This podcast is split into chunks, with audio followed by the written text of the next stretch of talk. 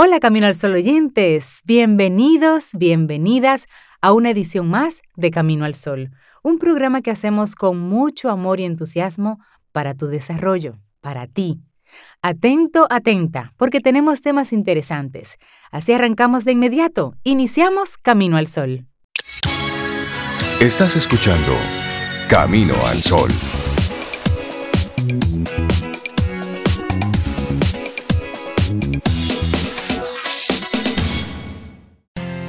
En Camino al Sol, la reflexión del día.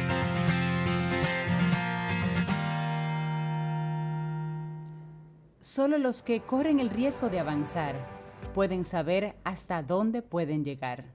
Una frase de un filósofo de Hollywood, Sylvester Stallone. Me gusta eso, un filósofo de Hollywood. Nosotros seguimos avanzando. Esto es Camino al Sol a través de estación 97.7 FM. Sobe, Cintia y todos nuestros amigos Camino al Sol oyentes. Nuestra reflexión para hoy. Cada quien sube a su ritmo, porque crecer es una decisión personal. Más allá de los obstáculos e incluso de que se tenga o no una escalera. Cada quien debe aceptar ese reto de ascender en su propia vida. Eso es sí es verdad. Y aquello, aquello en lo que enfoque su atención es lo que le permitirá ascender. Es decir, su actitud y sus expectativas determinarán en últimas sus resultados. Por eso se dice que la causa de algo que le sucede a alguien no está afuera, está adentro. Y es de esa manera precisa la sumatoria de todas sus aspiraciones internas, las que reflejan en cada cosa que haga, en cada acto. Interesante eso. Sí. Sí, interesante. Bueno, de hecho, es como si viviéramos frente a varias hileras de escaleras y cada quien entonces subiera los peldaños a su propio ritmo y así fuera estuviéramos viendo reflejado lo que llevamos dentro. Quienes actúan así olvidan que vivir en ese falso confort, si bien los ubica en un escenario agradable, esto jamás les va a permitir crecer, pero eso es tan importante que aprenda a entender el significado real de lo que está viviendo, entre otras cosas, para que pueda proyectar a través de la palabra y de sus acciones. De hecho, es preciso ser responsable y asumir ese reto de crecer, no solo con buenas intenciones, sino con ejecuciones. Ponerse manos a la obra es, de manera literal, la trama con la que a diario tejerá su realidad. sí, y es tiempo de madurar de subir peldaños, no solo para ascender, sino para dejar atrás los bloqueos y las excusas. Y bueno, cada quien tiene su propio estilo para subir los escalones o para solventar las situaciones difíciles que llegan a su mundo. Hay quienes se deprimen, como tú decías ahorita, Rey, y hay otros que huyen. Otros encaran el problema y afrontan los riesgos. Y por supuesto, no faltan quienes dejan que las cosas pasen y listo. Y una pregunta de esas que hacen muchas veces. ¿A qué grupo?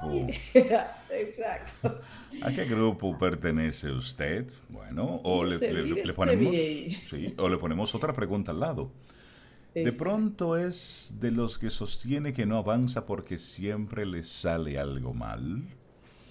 Cuando las cosas le salen diferente a lo que piensa, lo peor que puede hacer es caer en la enfermedad del desánimo que, en últimas, lo aleja más de sus propósitos. ¿Y qué tal confiar en Dios? Bueno, así, así Él nos parezca mudo y pensemos que no trata de arreglar las cosas. En cada paso de nuestra vida siempre vemos la amistosa cara del Creador. Ahora bien, además de la fe, uno de los remedios para evitar la parálisis ante un obstáculo consiste en saber recomponerse más allá de los errores cometidos. Si es capaz de levantarse, demostrará su carácter y a la vez mantendrá siempre los nervios equilibrados. Bueno, y por otro lado es clave tener una gota de aceptación. Los médicos sostienen que el 50% de las enfermedades se deben a que no se acepta la vida tal como es y como sucede. Los psicólogos también hacen su aporte al respecto. Ellos han comprobado que aquellas personas que se han propuesto asumir las realidades que no se pueden alterar, gozan más la vida e incluso viven más mm. tiempo. Bueno, no ver las cosas tal y como son es como creer que no eh. podrá subir su escalera y por ende decide quedarse sentado. Ojo, aceptar las cosas desde ningún punto de vista significa entonces volverse apático. El aceptar la vida como Dios ha permitido que nos llegue no significa ningún tipo de resignación fatalista, pero tampoco cruzarse de brazos ni mucho menos no hacer algo por remediar la situación. A los problemas hay que enfrentarlos, pero con los pies en la tierra. Puede ser que la solución no llegue fácilmente, pero si hay alguna esperanza de remediar un mal, tenemos que mirar hacia el frente. Esa es la invitación que te hacemos desde Camino al Sol. Claro que sí, muy hermosa además. No importa qué tan ligera o empinada esté la escalera, siempre, siempre será preciso ir avanzando. Decían de alguien cuando era niño, si quisiera podría obtener a, llegar a obtener grandes éxitos. Cuando fue joven esta persona, pues le replicaban, si quiere, llegará a triunfar, pero solo si quiere.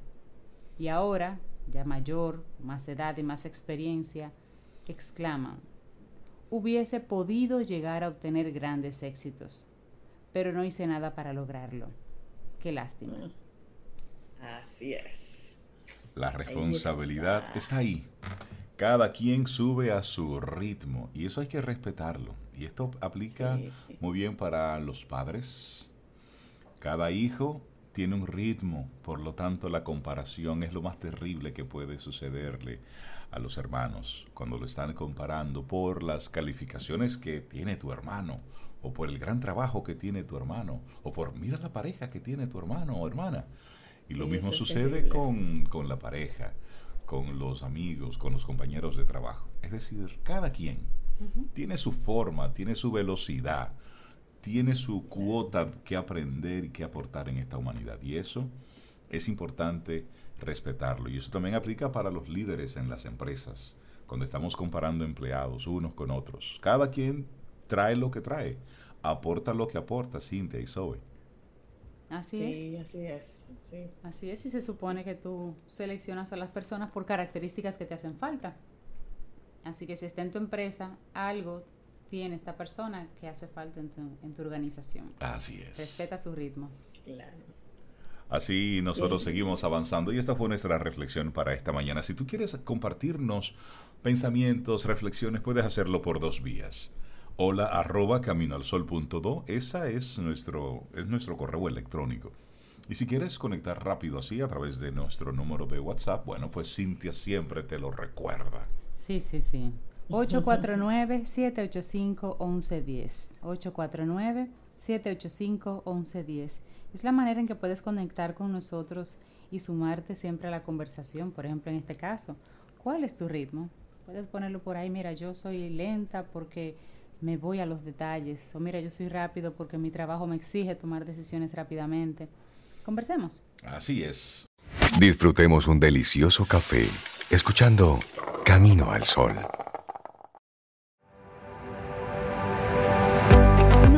Por volver a la seguridad o avanzar hacia el crecimiento. El crecimiento se elige una y otra vez, una y otra vez. Una frase de Abraham Maslow. Así es, cada día, cada día vamos tomando decisiones. Bueno, y nosotros seguimos aquí camino al sol y recibiendo gente que en esta semana imagino que ha estado dedicándole mucho tiempo a las lecturas relacionadas con con el planeta, con la Tierra, observando, viendo videos, viendo cómo la Tierra se va recuperando en algunas zonas, cómo hay un aire, un aire diferente en estos últimos días. Daniel Abreu, buenos días, ¿cómo estás?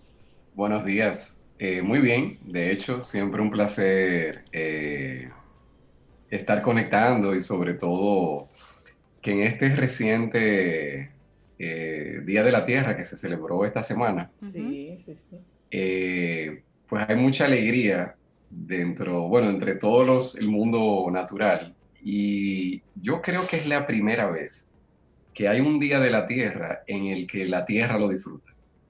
Yo creo que hace mucho tiempo, yo, pienso que, sí.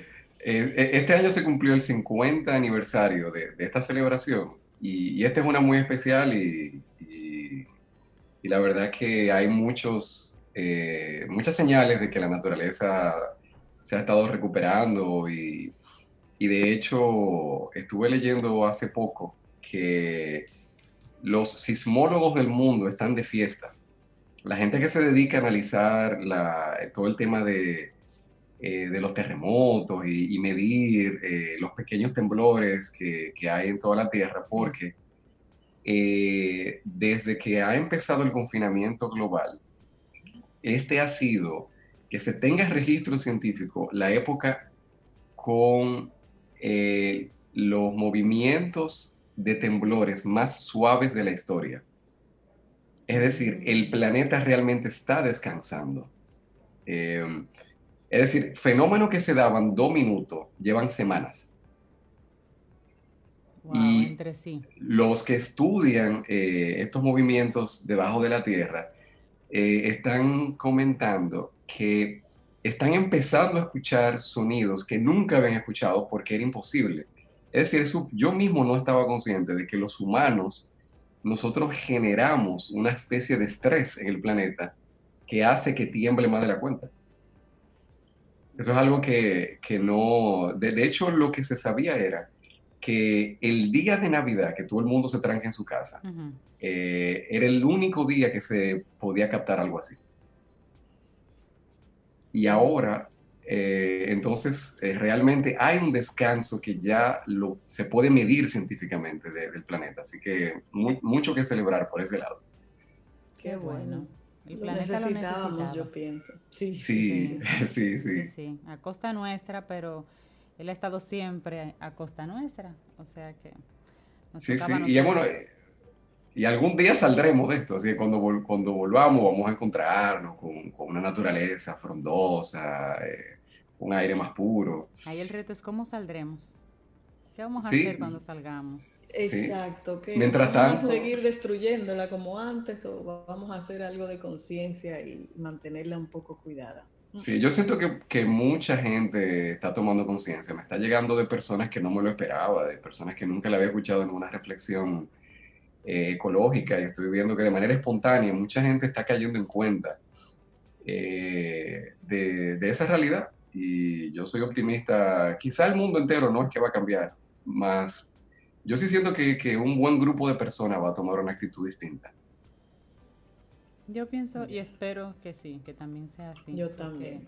Ya nos mandaron una señal, debemos poder captarla. Mientras tanto, hay muchas personas que están aprovechando este confinamiento hogareño para crear, para hacer arte. Y me gustaría compartir un poquito del arte que se inspira en la ecología, en la naturaleza. buenísimo. Y mm, a mí es un tema que me encanta. De hecho, eh, me puedo incluir en, en, este tema porque yo he aprovechado para eh, pues también a mí me encanta eh, la, escritura y yo hasta escribí un poema inspirado en lo que estamos viviendo y la conexión con la naturaleza. ¿Y lo trajiste? Sí, eh, ah, lo, lo, tengo por aquí. Eh, así ¿Y eso que lo escribiste en, esto, en estos días de confinamiento, Daniel?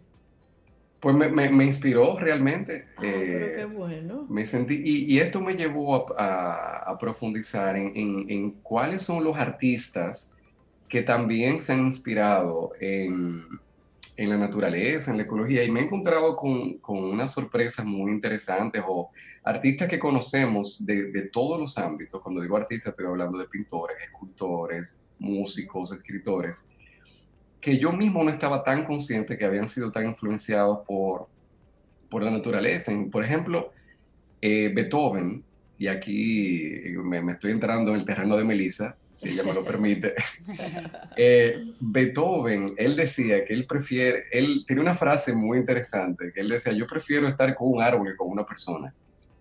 Eh, y él era un poco radical en su, en su inspiración ya para crear obras, eh, él le dedicó una sinfonía completa a su conexión con la naturaleza. De hecho, es la sexta sinfonía que se conoce como la Sinfonía Pastoral.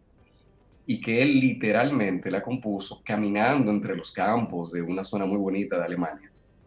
Y, era, y le dedicó completamente la, la sinfonía a, esa conexión, que, que, esa paz que él sentía en la naturaleza y, es, y eso se refleja en, en esa sinfonía. Hay otra pieza muy conocida, de hecho posiblemente es una de las más conocidas de todas las producciones clásicas, que es las famosas cuatro estaciones de Vivaldi, que ya Melissa incluso nos, nos ha mostrado en otras ocasiones eh, esta obra. Y otro grande, Mozart, solía componer en jardines. Él componía en cualquier lado, mas su lugar preferido era cuando él estaba en, un lugar natural, era cuando él más se conectaba. Y eso es interesante. Eh, y otros grandes compositores como Wagner, Debussy, eh, solían dedicarle composiciones a la naturaleza. Y siguiendo con la música y no digamos llegándonos al, al, terreno ya más, contemporáneo, es interesante que tenemos eh, cantantes populares eh, muy conocidos que a mí me llama mucho la atención, por ejemplo, Chayanne, que él le dedicó una canción a la Madre Tierra y se llama Madre Tierra. Mm. Eh, eso es interesante para los, digamos, como que eh, a, veces se piensa que estos temas son como más exclusivos, ¿no? De personas con, o artistas como muy, muy buscados. Y realmente eh, tenemos que artistas de, digamos, de, mucha talla comercial, con mucho llampo, pues le dedico una canción a la Madre Tierra, que es una canción que me encanta y con una letra preciosa. la misma Gloria Estefan le ha dedicado canciones a la, a la naturaleza eh, Robbie Draco Rosa, nuestro Juan Luis Guerra, eh, se ha inspirado, hay, una conexión muy bonita entre los artistas, eso pasa mucho en República Dominicana, que conectan mucho la naturaleza con la vida del campo. ¿Han notado eso? Sí, sí. Sí, sí, sí, sí. Que eh, aquí en República Dominicana, eh, muchísimos poetas, pintores, incluyendo los más importantes del país, eh, tienen esa conexión como melancólica, romántica con la vida del campo. Y hay, y hay una exaltación a esa vida natural, a, a, esta, a esa libertad, a esa pureza que se vive en el campo. Y el mismo Juan Guerra inmortalizó Ojalá que yo café en el campo, que aunque es una canción que tiene una protesta, tú sabes, por ahí, pero al mismo tiempo es una canción que, que exalta esa, e, e, esa abundancia que nosotros recibimos de la naturaleza que ojalá la pudiéramos pasar a la vida social, ¿verdad? Sí, y esa canción de él, hermosísima, que es Amor de Conuco. Amor de Conuco. Eso es, es mala, voy a poner. Habíamos puesto ya Juan Luis Guerra, pero no importa ponerlo otra vez, ¿verdad? No, no, no, Eso, eso, siempre se perdona, ¿verdad? mucho de Juan Luis. Pero sí, sí, es de alguna forma como el artista de por sí tiende a ser una persona sensible. Y la naturaleza es uno de los espacios donde muchos de ellos se encuentran esa musa para escribir, para inspirarse, y, la naturaleza tan cerca como un patio, su patio, su jardín, un pequeño parque cerca. Es y fíjense que, usualmente escogen también para inspirarse o para buscar ideas en su cabeza. Claro, aunque no después con una canción. Aunque lo que, por ejemplo, un pintor, aunque lo que pinte no sea necesariamente algo natural, muchas veces está en la naturaleza para poder inspirarse. En el caso dominicano, de los pintores más importantes del país, ellos se hicieron famosos con temas de la naturaleza. Por ejemplo, Giorgio Morel, que es eh, posiblemente el, pintor eh, de, nuestros pintores más importantes, él solía pintar, era, eran eh, escenas de, de, esos campos preciosos del Cibao. Sí. Tenemos a Guillo Pérez, que, esos gallos, esas escenas de... Eh, esos campos de caña. También, sí, los campos de caña. Tenemos al, a Cándido Vidó. Claro, con su emblemática paloma. Exactamente, que, que, que, ha volado por el mundo, ¿verdad? Sí. Eh, un muy buen amigo mío, eh, un pintor contemporáneo, Limber Vilorio, que se ha inspirado tanto en el agua, en los delfines, en los elementos de la naturaleza. Y eh, vemos cómo nuestro arte dominicano eh, ha llevado al mundo esa conexión con la naturaleza y muchas veces no estamos conscientes de que, de que e, esa hermosura de, nuestra ecología eh, ha traído mucha alegría a mucha gente en otros países. Y la conexión con la naturaleza no se limita, digamos, a las, a las artes más obvias, como son la música, la escritura, sino que también en la misma arquitectura eh, de los arquitectos más importantes del mundo y viendo la arquitectura como un arte, ¿verdad? Como, Por supuesto. que, es un arte muy funcional. Sí, una, clase de arte. Eh, posiblemente el arquitecto más importante de Estados Unidos, eh, que se llama Frank Lloyd Wright, que fue el que diseñó el Guggenheim en Nueva York. Él, eh, una de las obras más importantes de la historia de la arquitectura, que es una casa que él construyó, que se llama así algo así como, como catarata de, de casa. él le llamaba Fallen Water y es una casa que él la construyó encima de como de, una, de un pequeño salto de agua. Y él, la, el concepto, y, que se ha, eso, se ha hecho muy famoso, era que él no quiso cambiar nada de lo que había en ese mundo natural, sino que él construyó encima, y como, como si la casa saliera de las piedras y del agua. Y esa es una de las obras más importantes de la historia de la arquitectura, y un arquitecto que lo conocemos eh, todos, que es el gran Gaudí, eh, que, ha, que, ha, hecho Barcelona una buena parte de lo que es, ¿verdad? Claro. Eh, una de las eh, de lo que de lo que hizo Gaudí, Gaudí, de lo que lo ha hecho tan famoso es que Gaudí se propuso imitar es, e, ese movimiento orgánico de la naturaleza. Por eso la obra de Gaudí casi no tiene rectas ni, ángulos, todo se mueve, todo es curvo, todo es una... Y su inspiración, su inspiración era la naturaleza, era como la naturaleza, en la naturaleza todo se mueve de una manera tan fluida. Y él quiso reproducir eso en su arte. Muchas veces nosotros vemos esa obra tan extraña de él y, como tan viva. Y, a veces no es tan fácil. Eh, yo viví en Barcelona un tiempo y por eso también me, como que lo... Y yo vivía a dos esquinas de la Sagrada Familia y la veía todos los días. Wow. Entonces, a mí me, por eso el eh, Barcelona y el arte de él me capturó tanto y me puse a investigar, ¿qué, qué es lo que este hombre hizo? ¿Por, qué que sus su construcciones son tan raras y tan diferentes, verdad? Hasta que, que, encontré que realmente su inspiración era esa y él se inspiraba en los árboles, en las ramas que daban vueltas. Eh, entonces vemos que estamos rodeados de arte que se inspira en la naturaleza y al final eh, los artistas originales, nuestros ancestros antiguos, el arte empezó así, ¿no? ¿Qué, pintaban los, nuestros ancestros en, la, en, las cavernas? Ellos pintaban los animales que iban a cazar y, los, y, los, cantos primitivos, todos eran dedicados eh, al fuego, al agua, al, sol, a las estrellas. y al final e-, eso lo llevamos en el corazón. Eh, digamos que eh, la conexión de nuestra creación en algún momento se nutre y vuelve a, darse cuenta de, que empezó todo por ahí. Y comienza a ocupar sus espacios y es lo que hemos estado viendo. Águilas sobrevolando ciudades, pingüinos en algunas ciudades. es decir, salen a visitar cabras en los patios. Es decir, Ah, Aquí en República Dominicana estamos viendo, por ejemplo, las iguanas del mirador se están dando su paseíto por la Nacaona. Sí, sí están bajando. eh, que no salían. Aquí se están viendo tortugas, eh, delfines. Eh, hay un grupo de delfines entró a la marina de Capcana. Oh. ¿Delfines? Delfines en la marina. En la marina. En la marina. O sea, estaban ahí entre los, entre los, entre los yates, y las lanchas. Eh, así que también... Creo que eh, es como los animales husmeando un poco. Déjame ver qué fue lo que pasó con esa raza terrible. Sí.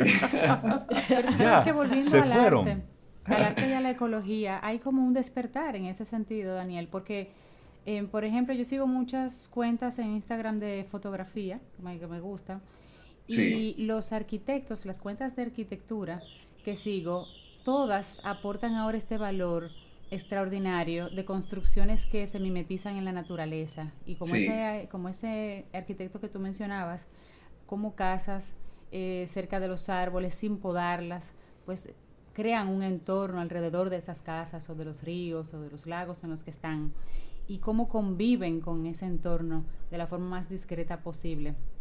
De hecho, en un futuro, yo siento que le podemos dedicar todo un programa a la arquitectura y la ecología, que hay mucho de que hablar. Mi hermano es arquitecto, mi hermano es arquitecto, y de hecho él acaba de graduarse de un, de un máster aquí en República Dominicana de arquitectura sostenible.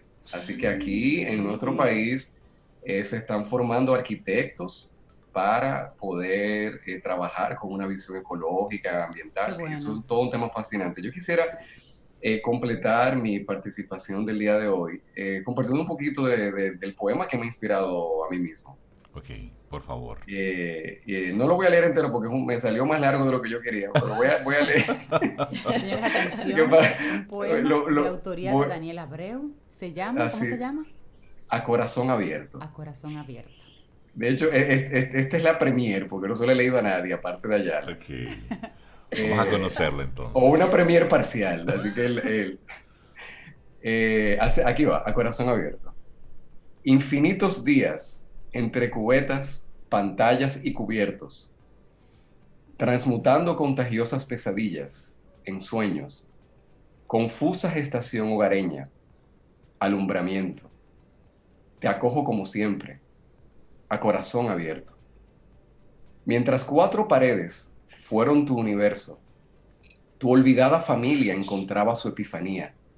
Delfines volaban por mundos de playas vacías, bendiciendo los cristalinos canales de Venecia. Mis aves nadaban por un cielo azul casi limpio y cantaban inspiradas en ciudades de silencio. Cuando las vivencias del calabozo sean lejanas y la rutina exija sus deudas, desempolva tus tesoros. Piel erizada en éxtasis flotando en la mar turquesa, carcajadas en los labios mientras la lluvia los besa. Grama en tu espalda, acariciándote de pies a cabeza. Sol calentando cuerpos desnudos, ojos cerrados. Ahora que tus manos son libres para amar, siémbrame Recuerda que, que tu verdadero hogar está en mi vientre. Tierra negra, agua clara, luz que respira. No eres mi virus. No eres mi virus. No eres mi virus. Recuerda quién eres. Recuerda a qué viniste. Eres la amada custodia de mis aguas y jardines. Yo estoy aquí, como siempre, a corazón abierto. Qué bello. Y ese fue el poemita. Poemita no. Una reflexión muy, muy poderosa. Qué lindo, Daniel, y el poder plasmar lo que, lo que tú estás viviendo. Y creo que es una buena oportunidad para invitar a nuestros amigos Camino al Sol oyentes a que si en estos días también se sienten tocados, inspirados a plasmar lo que estamos viviendo, para que no olvidemos porque al final eh, es eso, no olvidar lo que estamos viviendo. El por qué, el para qué, no vamos a, no vamos a, perdernos ahí, pero sí no olvidar lo que estamos viviendo, porque mientras escuchaba a Daniel, llegaban a mi cabeza las imágenes de esos, de esos videos que la gente ha estado capturando de, de los animales regresando a la ciudad. Y veía una, una ballena hace unos días eh, navegando entre, igual entre una marina. Y decía, wow, cerquitita de la orilla, imágenes muy, muy poderosas, que es para, es, es como si la naturaleza nos estuviera diciendo, óyeme, hay esperanza, esto también pasará. Tiene muchas lecturas todo lo que está sucediendo en este momento. Sí, sí, sí, sí. Que cada quien saque, saque la suya. Así es. Bellísimo tu poema. Daniel Abreu, muchísimas gracias por compartirnos esta, este segmento tan, tan bonito en el día de hoy. Siempre una gran bendición. Gracias, Daniel. Gracias. Gracias. Con buena música. Gracias, gracias. Cuando los obstáculos aparezcan, cambia el camino para alcanzar tu meta, pero no cambies tu decisión de llegar allí. Una frase de Zig Ziglar. Nosotros seguimos camino al sol, vamos avanzando en este hermosísimo día en el que le damos los buenos días. Recibimos con muchísima alegría Melissa Moya, nuestra profe de música, que nos comparte siempre esos conocimientos tan interesantes para poder apreciar de una mejor forma la música. Melissa, buen día, ¿cómo estás? Hola. Hola, Melissa, buenos días. Estoy bien aquí trancadita como debe de ser. Claro, en casa como todos y todas, ahí estamos todos. Pero tú estás bien, Melissa. Sí, sí, claro que sí. ¿Y tu familia, todo bien? Claro que sí, claro que sí. Qué bueno, qué, bueno. eso es lo importante. Bueno, y hoy nos traes una propuesta bastante interesante y está conectada con, esos orígenes. Correcto. Los orígenes Ahorita estaba Daniel hablando mucho sobre la naturaleza, y, bueno, eh, va muy acorde a lo que nosotros vamos a ver hoy, porque precisamente hoy empezamos a ver la historia de la música, los periodos musicales, y vamos a dar un viaje a través del tiempo para nosotros ver qué, según las épocas, según los periodos, qué música había y por qué era como era. Mm. Entonces, primero, yo quiero eh, que escuchemos un fragmento de la audición número uno, si me la puedes poner ahí, para que eh, tratemos de ver a qué nos recuerda eso que escuchamos. Bueno, pues vamos a disfrutar esto.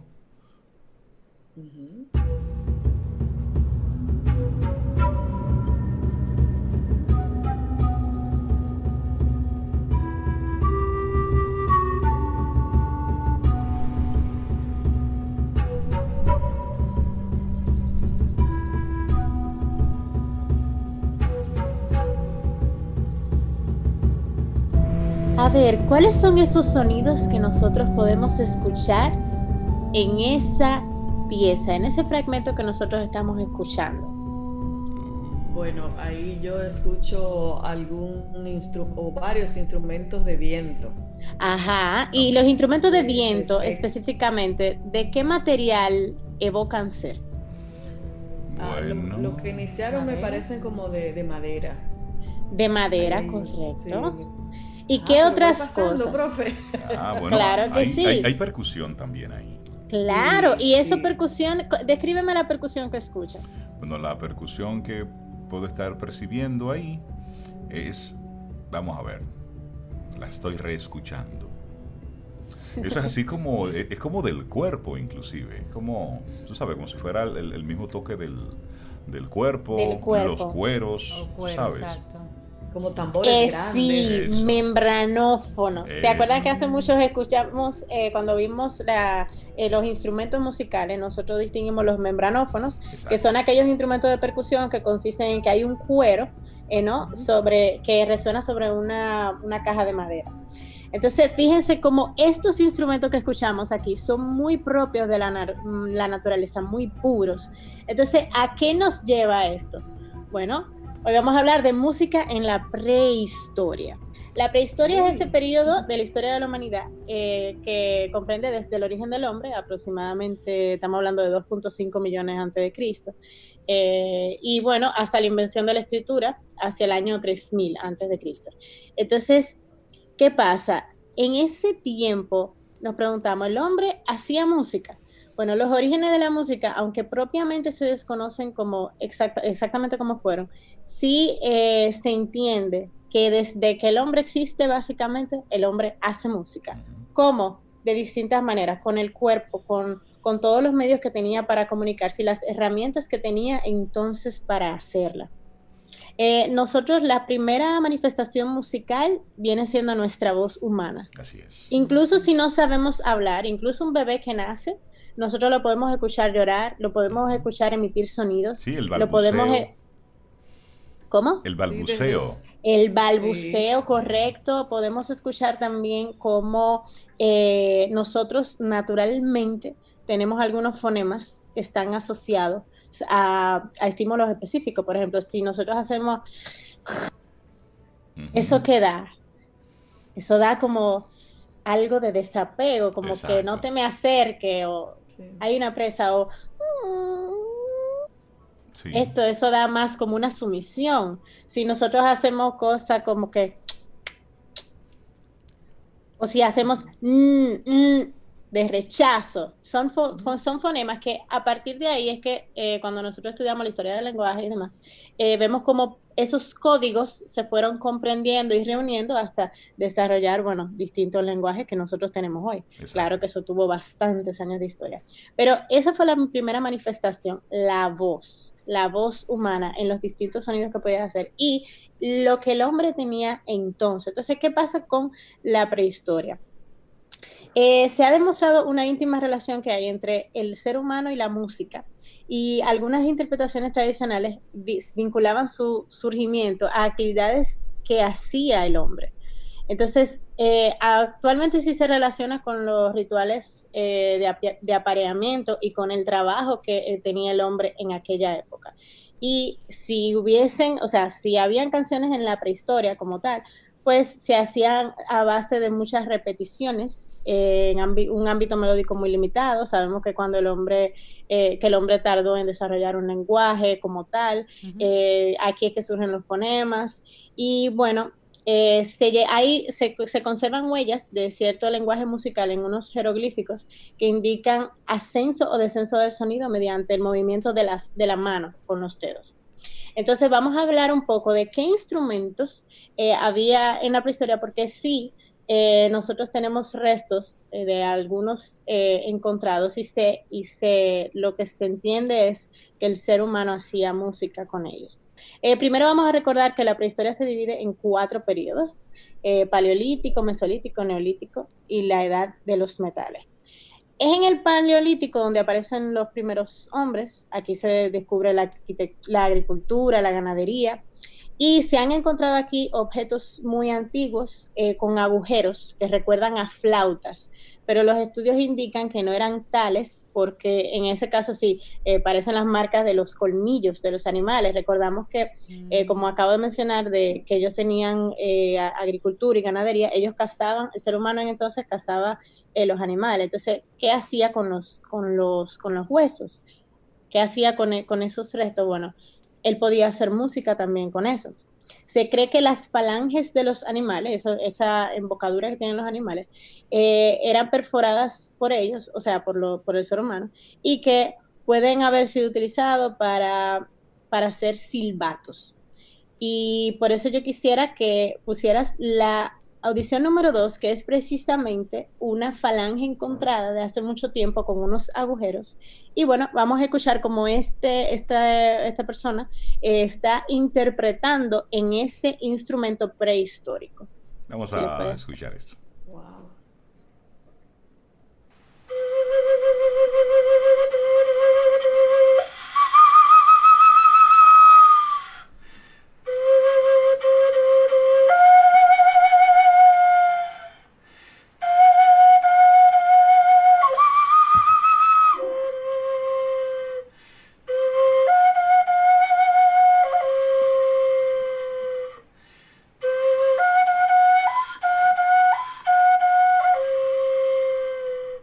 Nosotros bien analizamos este instrumento, nos suena como, nos da esa textura, nos da esa textura.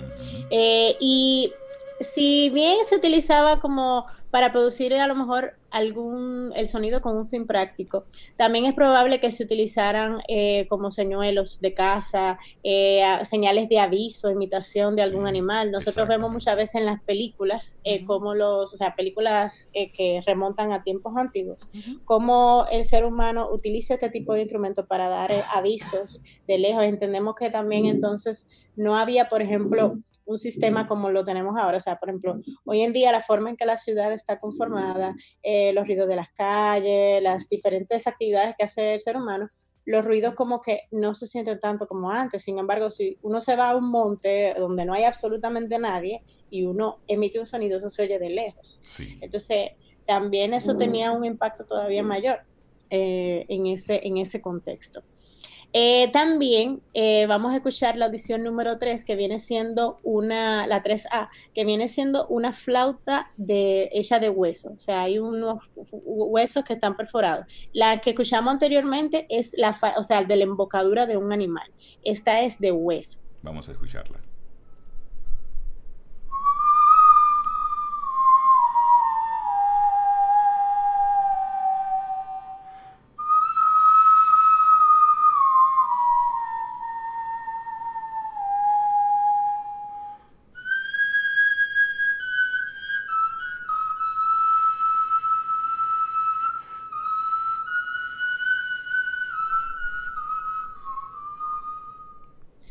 Y acabamos de escuchar una de las flautas de hueso que encontradas en, este periodo.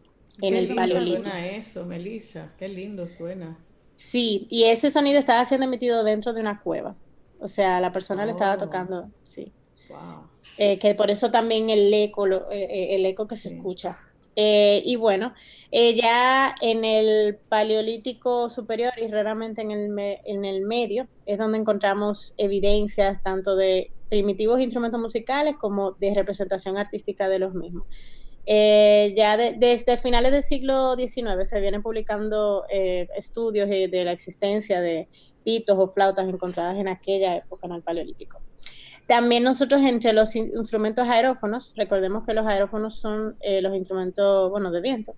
Eh, uno de los que encontramos en este periodo es la bramadera, que también traje una audición de la bramadera, eh, que consiste en una placa de madera u otro material con un pequeño orificio en un extremo para atar una cuerda. Entonces, cuando se gira eso con la cuerda a gran velocidad, eso produce un sonido.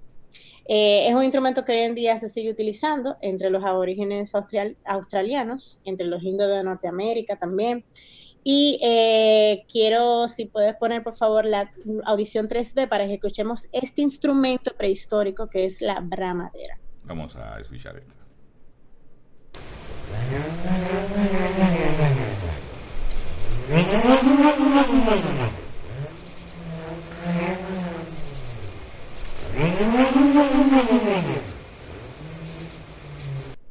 Y a nuestros amigos Camino al Sol oyentes que no se asusten, ¿eh? No es que su radio se dañó, ni nada de eso, ni las bocinas tienen problemas.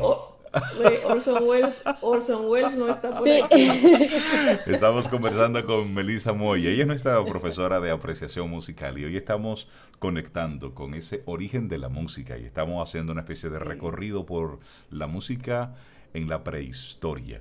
Óyeme, qué, qué interesante ese sonido, ¿eh? Sí, ¿qué sonido es ese? ¿Tú, te acuerdas cuando uno jugaba fufu? Fufu. Cuando uno jugaba fufu. Sí, porque ese es, ese es el sonido del viento, eh, tú sabes, rozando con, con algo. Sí. Digo, Melissa Claro. No, recordemos que, bueno, yo, yo he oído, porque tengo un trabajo que la gente relajaba con eso, y a lo que no, por ejemplo, si a mí se me olvidaba el nombre de algo, ay, búscame la cosa, en vez de decir la cosa, decía, búscame el fufu, y por eso yo me acuerdo. Pero no, ya no lo jugué. ese recordemos que o sea, el sonido se produce cuando más dos o más objetos chocan y, y entonces se produce una vibración. Entonces, en el caso de ese instrumento, eh, como al tener una cuerda atada a, la, a, a una placa metálica, cuando tú giras la cuerda, o sea, le da muchas vueltas rápido, suena rápido, como cuando saltamos la cuerda. Eh, no sé si, yo recuerdo que cuando, yo era pequeña, papi saltaba mucho la cuerda como, como ejercicio y él la saltaba súper rápido y emitía un sonido, y eso es algo que sobre todo, o sea, eh, poniéndonos en aquel contexto donde, y de hecho la grabación que ustedes oyeron, eh, la persona está está girándolo en un espacio abierto donde eso es monte, básicamente, y donde el eco es, eh, o sea, es bastante mayor. Entonces se puede apreciar mejor. Ese tipo de sonidos, por ejemplo, del aire eh, vibrando contra una cuerda, eh, dependiendo del espacio, se va a escuchar mucho más, porque en sitios donde, donde a lo mejor hay mucho ruido, no, no se aprecia tanto como, como a diferencia de otros instrumentos. Interesante. Pero Fufu, algún día tenemos que buscar de eso. Yo voy a ver si consigo una, una imagen y yo te la paso. Lo Ay, gracias. No, fufu es bueno hacerlo. Necesitas una tapita. ¿Sabes lo que es una tapita? Sí. tapita de refresco. Y gangorra. ¿Sabes lo que es gangorra? No. No, ¿qué? Ay, ay, ay. Me quemé. Yo lo voy a dejar ahí, no, le voy a decir lo que con la naturaleza. Por eso es pura naturaleza. Eso es pura naturaleza. Gangorra es cuerda, es una, es una cuerda de, una, cuerda pequeña. Como, la como una soguita, una soguita finita. Natural. Mira, bueno, entonces, ¿con qué vamos cerrando ya? Eh, cerrando ya con el, con el periodo de o sea, de la prehistoria, básicamente en el mesolítico, que ya es luego la transición del paleolítico y neolítico, es cuando empiezan a ver las herramientas de piedra y que son más elaboradas. Entonces es normal que el hombre haya utilizado esto para hacer su música dentro de lo que hacía en esa época. Eh, en el neolítico, entonces, estas herramientas de piedra todavía se desarrollan más, se desarrollan más y se expande la agricultura.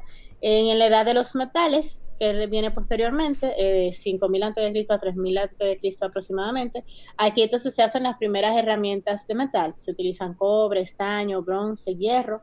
Surgen las primeras ciudades e inicia el, el comercio. Entonces ya aquí vemos, por ejemplo, que dentro de cada edad, los, eh, lo que hacía el hombre, ya según las herramientas que el hombre tenía, pues eran objetos que se utilizaban, que podía utilizar para hacer música. Eh, los que nosotros tenemos restos así más antiguos de la prehistoria per se son eh, los instrumentos que nosotros escuchamos hoy, que es un falange de animal, la bramadera y, los y flautas de hueso. Entonces, bueno, nada, de despedida tengo una una versión de Brandon Fletcher, de, o sea, una composición inspirada precisamente en, en, la prehistoria. En el caso de lo que vamos a escuchar, está más inspirado en la prehistoria ya de antes del hombre, que de la era de, la era de los dinosaurios para que cuando lo escuchemos podamos asociar eh, los sonidos que escuchamos ahí con la época que se está representando. Bueno, y al ritmo, que, al ritmo que vamos, falta poco para que veamos un dinosaurio como están apareciendo una serie de animales en las ciudades, de repente hay algo guardado por ahí. Claro, bueno, ya si hay delfines nuevos viniendo donde no, aparecían, como dijo Daniel. Ahorita vemos, no sé, halcones, de, tipo de halcones por aquí. Bueno, están apareciendo en la zona del este, se están, eh, están apareciendo unas aves bien interesantes. Melissa Moya, Muchísimas gracias por compartirnos todo este aprendizaje en el día de hoy. Vamos entonces a colocar si está en la tierra de los dinosaurios. Así es que se llama esta de Brandon Fletcher. Vamos a escucharlas todos juntos aquí.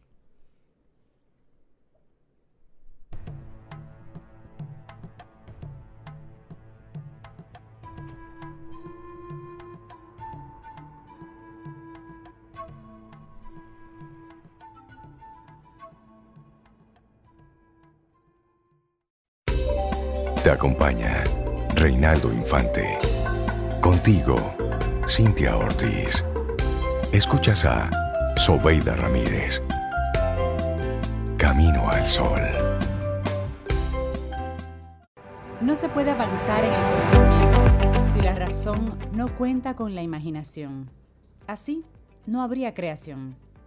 Albert Jacquard y nosotros seguimos avanzando. Esto es Camino al Sol a través de caminoalsol.do. Esa es nuestra página web. Ay, que pasa los viernes, que hay una doña por ahí que nos manda de rumba. Y vayan y conozcan y pregunten por mí, por doña y comienza ahí, comienza a invitar. mejor comida. Y ustedes no han probado tal o cual cosa. Y... a mí se me van aguando los ojos. Milka Hernández, una, una, mujer que siente pasión por República Dominicana. Milka, buen día, ¿cómo estás? Bien, bien, bien, buenos días. De verdad que feliz de reencontrarme con ustedes y aprovechando pues esta nueva forma de comunicarnos y pues ya preparándome para lo que será el reencuentro con la vida. Porque señores, esto hay que tomarlo de manera positiva. Claro. Y dentro de tu agenda diaria de acciones, debes de tomar un momentito para planificar qué vas a hacer. Pero no es que voy a hacer en plan a calcular los 50 pesos que va a repartir el siguiente, no. ¿Qué voy a hacer para mí, por mí? Porque este, este, lo mejor que yo he sacado de todo este tiempo es que todavía aprendí a tomarme un poco más. Si se creía que yo me amaba poco, ahora me amo un poco más. Y cuando uno se ama, uno piensa en esas cosas que le hacen feliz, en esos reencuentros que te van a conectar con aquello que te llena de energía. Y esa es mi propuesta de hoy. Turismo comunitario, una opción para el reencuentro. Me encanta esa opción. Me gusta eso, Hagámoslo. ¿Y cómo, cómo hacemos eso, Milka? Pues fíjate, en la República Dominicana pues hay una gran variedad de opciones de turismo comunitario sostenible. Eh, ayer visitaba yo en TripAdvisor que hay más de 2.000 ofertas de turismo diferente en República Dominicana entre las opciones. De hecho, República Dominicana está entre los 15 países en el top 15 eh, de TripAdvisor, entre los países que a la gente más le gusta. Y muy contrario a lo que piensan normalmente de que solo somos sol y playa, pues no, aquí hay muchísimas cosas que hacer. Y precisamente el turismo comunitario se va a adaptar bastante a la nueva realidad que vamos a vivir. Una realidad en la cual, pues, obviamente al principio vamos a querer un poco un roce limitado con lo que son, pues, eh, las personas. No vamos a querer, pues, grandes eh, concentraciones de, de amistades ni de amigos. Por más que digamos, ay, queremos abrazarnos. No, la gente va a entrar de una manera paulatina, de una manera moderada a lo que es el contacto social. Y eso es lo prudente, Minka, eso es lo prudente. Sí, esperemos que sea que así. Que todo esto sea así paulatino. Porque realmente lo que, lo que dicen los especialistas, y es interesante que podamos aprovechar este momento para decirlo, es que cuando se da de nuevo ese contacto humano, pues puede venir una segunda ola. Entonces, que puede ser mucho más, mucho más fuerte. Entonces, inclusive hay propuestas ahí, ya hemos estado hablando de esto y más adelante en el programa también vamos a comentar un poco más sobre esa propuesta de que este aislamiento se ha proyectado de manera intermitente hasta el año 2022. Es decir, que sea... Es que se habla de una nueva realidad en la vida de nosotros. Es que nosotros vemos esto como muy grande, pero claro, nosotros no estuvimos en pandemias anteriores. Exacto. Ni fuimos partícipes de, la, de ninguna de las guerras mundiales. Entonces, por eso nosotros ahora no encontramos esto y creemos que vamos a volver a la calle y que todo va a ser igual. Y señores, no, va a ser todo igual. Y como va a ser todo con una nueva realidad, enfocados en esa nueva realidad, tenemos propuestas porque la gente está cansada de estar en su casa, quiere salir. Y por eso ahora les invitamos a viajar con la imaginación. Por ejemplo, una opción de turismo comunitario, que pueden incluso hasta reservarla para pequeños grupos familiares. O usted hacerla hasta solo si no la quieres hacer, hacer acompañado. Los 27 charcos de Damajagua. Sí. En lo que es la limítrofe en el entorno del río Baja Bonico, en Puerto Plata, en Puerto Plata, tenemos 27 charcos que son estilo cascadas, túneles naturales, en los cuales usted puede pues disfrutar y deslizarse, de saltar y pues dejar esa adrenalina salir. Fíjate, Rey, en Japón hay una experiencia que es de la gente salir a gritar Imagínense ustedes lo que es los saltos de Amajagua, ¡Ah! y gritando y dejando eh, salir todas esas emociones concentradas que ha tenido estos días. Un lugar, pues, de excelencia. El número uno, nuestra lista. número dos, pues, señores, ¿a quién no le llamaría estar ahora mismo en una playita? Pues pensar en el Boulevard del Pescado. Esto es en Playa Magante, en la provincia de Espaillá, municipio de Gaspar Hernández. Allí tenemos el Boulevard del Pescado. La diferencia de ese lugar con otras, otro tipo de playas es, primero, es una playa de aguas muy calmas. Segundo, los eh, espacios para comer, los, eh, cada chiringuito, como le llamo yo, de para comer, están eh, a una cierta distancia, con lo cual usted no va a tener una alta concentración de personas y va a poder disfrutar de un espacio amplio de playa sin tener un tumulto de gente. Eso es ideal. Pero bueno, de cosas ideales tenemos también, y volvemos a Puerto Plata, a la comunidad de Guananico. Sí. Ahí usted, por ejemplo, puede aprovechar ahora que sus hijos han bebido tanto chocolate en su casa. Y, sí, porque yo no sé, aquí se ha hecho chocolate en estos días. Que lo que es chocolate, bichuela con dulce. Yo no pensé nunca que el dominicano tenía una capacidad de asimilación tan grande. Bueno, mira, la última vez que fui al supermercado no encontré un solo elemento para las habichuelas con dulces. Es decir, no encontré nada. Aquí se hizo una. Una sola bichuela con dulce. Oye, la queja de que una. yo hice un caldero. Yo hice un caldero, una paila así grandísima. Y terminé de cocinar a las 5 y 10. Mi madrina vive al doblar la esquina, aquí, que de, la terraza de mi casa se ve el patio de mi madrina. Y era las 5 y 10 y yo me vi con un caldero de chela con dulce, que lo único que a mí se me ocurrió fue apelar a los viejos tiempos y empezar a pasarlo por la terraza a los vecinos. Caramba, qué buen momento para ser vecino tuyo. Wow, ¿eh? Ay, pero mi amor, mi vecina más cercana me devolvió ese, ese cacharrito al día siguiente con arroz con leche. Ah. Claro, que las cosas no se devuelven vacías. amor con amor se paga y se comida más todavía. Entonces, hablando de ese tema del chocolate, que he visto tantas fotografías de gente haciendo chocolate en su casa. Oye, me hay tutoriales de chocolate. Yo no, nunca imaginé que iba a haber tantas formas de hacer chocolate en República Dominicana. El alcalde de Santiago hizo un video enseñando a los hombres cómo es que se cuela un café. Ah, no, no, ese es el alcalde. Sí. Ese es el buque dominicano. Hemos visto de bueno, señores. Pues fíjense, en la comunidad de Guananico en Puerto Plata tenemos la opción de llevar a nuestra familia, a nuestros hijos, a Hacienda Cupa, un lugar en el cual usted puede conocer cómo se cultivaba el café, el cacao desde antes, cómo se cosechaba, cómo se procesaba, más eh, eh, tostarlo ahí con sus hijos, con sus amigos cercanos y después majarlo a pilón con su canto, su salve y luego bebérselo. Pero además, y es una comida exquisita dominicana hagan como yo, rompan los esquemas, que no les sirvan en plato, que les sirvan su jigüero. Yo voy allí y a mí me sirve mi jigüero, porque eso es lo mejor, eso es como lo más chévere. es la experiencia. Sabe, diferente, exactamente. Y entonces mezclar esa experiencia, ya que un viajecito un poco largo, pero se puede hacer en un día, y llegar a Rincón Caliente, ahí mismo en Guananico. Esta comunidad de Rincón Caliente donde está la cuna del merengue típico, eh, entonces allí pues podemos aprender de cómo se crean la tambora, la guira, cómo se le adaptan las teclas al acordeón, que es de origen europeo, pues se le adaptan unas teclas, eh, unas notas musicales para que pueda pues tener ese ritmo acompaisado dominicano, la guira, y luego terminar pues aprendiendo a bailar un rico merengue. Esa es una buena opción. Si no le bastó con el chocolate que usted se bebió en la mañana en Hacienda Cufa, cuando usted venga allá para acá, se para en Altamira, en Chocolala, otra experiencia de turismo comunitario, en donde tiene además la oportunidad de comprar 17 tipos de productos diferentes de cacao orgánico preparados por mujeres empoderadas, mujeres luchadoras, que han hecho del cacao su medio de vida, pero del cacao producido con amor y además pues trabajado en diferentes tipos de productos, desde lo que es el vino, eh, jabones, eh, dulces, eh, chocolate de sin azúcar, con azúcar, de toda, manteca de cacao, cremas para el cuerpo, de todo eso. Y bueno, señores, si a ustedes lo que quieren es coger un poco de frío, porque ha hecho mucho calor en la capital estos días, yo no sé ustedes, pero en mi casa es un calor increíble. Pues bueno, yo creo que un lugar por excelencia podría ser Jarabacoa. en Jarabacoa tenemos un sitio, miren, uno a ahí se ahora, cuando esto se termine.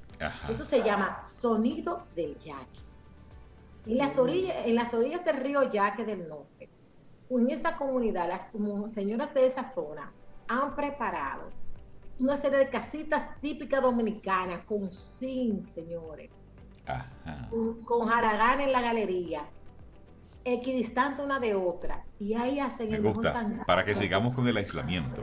¿Cómo es que se llama? Repíteme. Sonido del Jack. Nada más por el nombre, eso es atractivo ya. Es, óyeme, tú ves el río Jack desde, desde tu, tu pequeña chocita, estas mujeres cocinan con un amor, tienen senderos ecológicos en el entorno, eh, venden productos eh, que se generan pues de reciclaje y es un lugar para tú hacer un aislamiento diferente, para tú irte eh, integrando a la sociedad de una manera paulatina.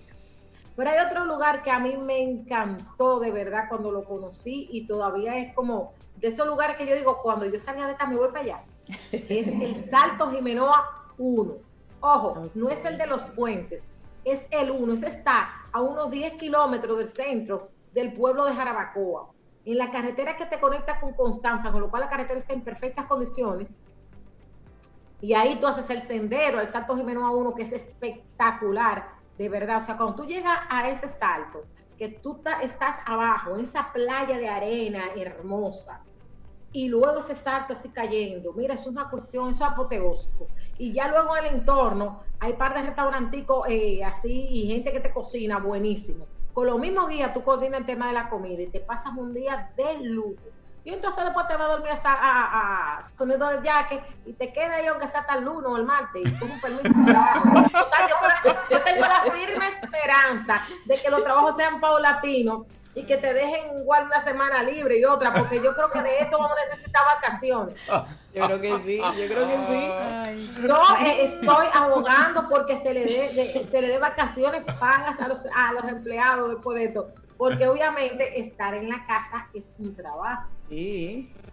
Y bueno, señores, a mí, eh, el señor acá, el de Barbudo, que ustedes ven ahí, me presentó como la doña. El, señor Infante, el señor yo te dije, Infante. Yo te dije doña. Dos veces esta mañana en la presentación, la doña. Dios.